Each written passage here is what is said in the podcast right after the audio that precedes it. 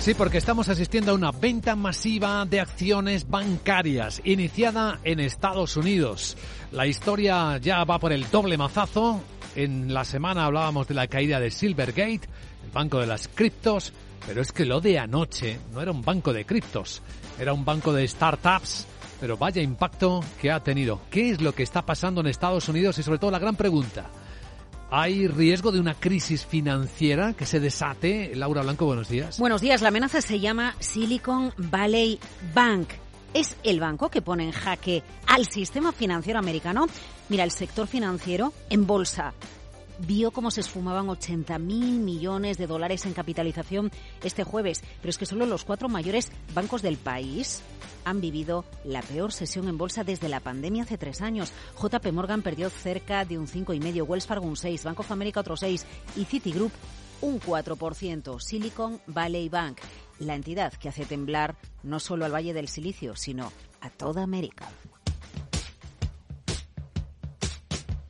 El caso Silicon Valley Bank desata los nervios. Luis Vicente, caídas del 60% en bolsa para el título y arrastrando, como decimos, a todas las hembras financieras cotizadas en Wall Street. ¿Qué pasa con este banco? Bueno, lo primero, tú lo anticipabas, un prestamista centrado en el sector tecnológico, un sector clave en Silicon Valley, prestar a las startups. El miércoles lanzó una ampliación de capital y en el prospecto explicaba que necesitaba tapar agujeros en concreto pérdidas, ojo, de 21 mil millones de dólares por la tenencia de bonos americanos.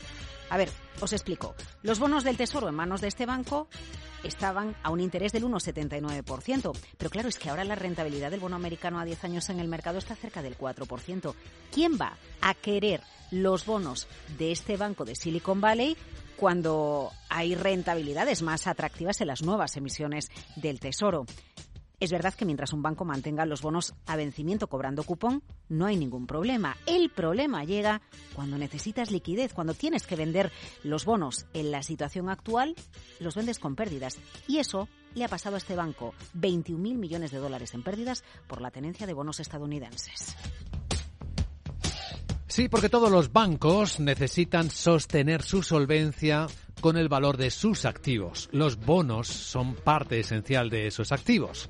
Y es lo que vendió a toda prisa ayer el SVB, Silicon Valley Bank. Y ahí está la clave por la que los demás empezaron a hacerse esa misma pregunta. ¿Los otros bancos de Estados Unidos tendrán ese mismo problema de aminoración en la valoración de sus activos? Vamos a ver exactamente de qué estamos hablando, porque todos los bancos en Estados Unidos tienen en cartera bonos americanos, bonos del tesoro, con rentabilidades muy bajas.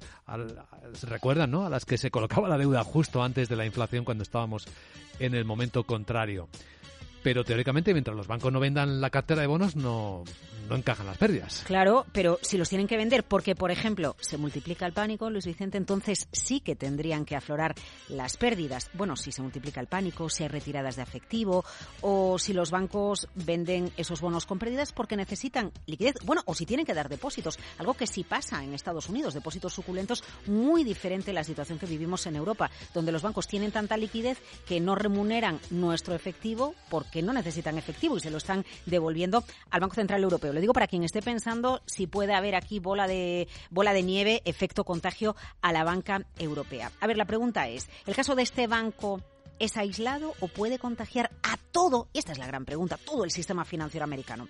Tú quédate con el nombre de Gregory Becker, es el presidente del banco, pide calma y dice que el dinero de los clientes está seguro. Pero bueno, este banco es prestamista de tecnológicas que están retirando el dinero. Ha trascendido incluso que empresas de capital riesgo en Wall Street que invierten en las propias startups que tienen relaciones con este banco están directamente llamando y recomendando a los directores financieros de las startups que por favor retiren de ahí el dinero alarmas encendidas, se empieza a hablar de grietas en el sistema financiero americano. La pregunta más repetida es si el Valle del Silicio es el próximo en caer vinculado al sistema financiero. Se cree, Luis Vicente, que los grandes no están en riesgo, pero sí los bancos pequeños, que vendrá una cascada de caídas de bancos pequeños. La clave de todo esto, la bajada de tipos que hubo hace años y la subida del precio del dinero por parte de la Reserva Federal. Mira las consecuencias que tiene eh, luchar contra la temida inflación.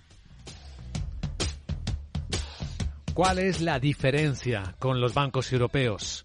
que aquí todavía los niveles de liquidez de la banca europea son muy altos, asistidos por el Banco Central Europeo. Los bancos no tienen, por tanto, necesidad y ya lo sabe todo el mundo bien, de retribuir sus depósitos. Bueno, y un dato muy interesante que esta mañana cuenta el Wall Street Journal, Luis Vicente. La Corporación Federal de Seguros de Depósitos de Estados Unidos dijo en febrero que las pérdidas no realizadas de bancos americanos en valores disponibles a la venta y mantenidos a vencimiento, es decir, está hablando de deuda que tienen los bancos que van a mantener a vencimiento, pero que realmente si tuvieran que vender ahora están en pérdidas, harían aflorar 620.000 millones de dólares. Es decir, hay organismos en Estados Unidos que son conscientes de la deuda del Tesoro americano que tienen los bancos y de lo que pasaría como ese dinero tuviera que salir al mercado porque los bancos necesitan liquidez. El análisis de la mañana, el tema más candente de este viernes 10 de marzo en Capital, la bolsa y la vida.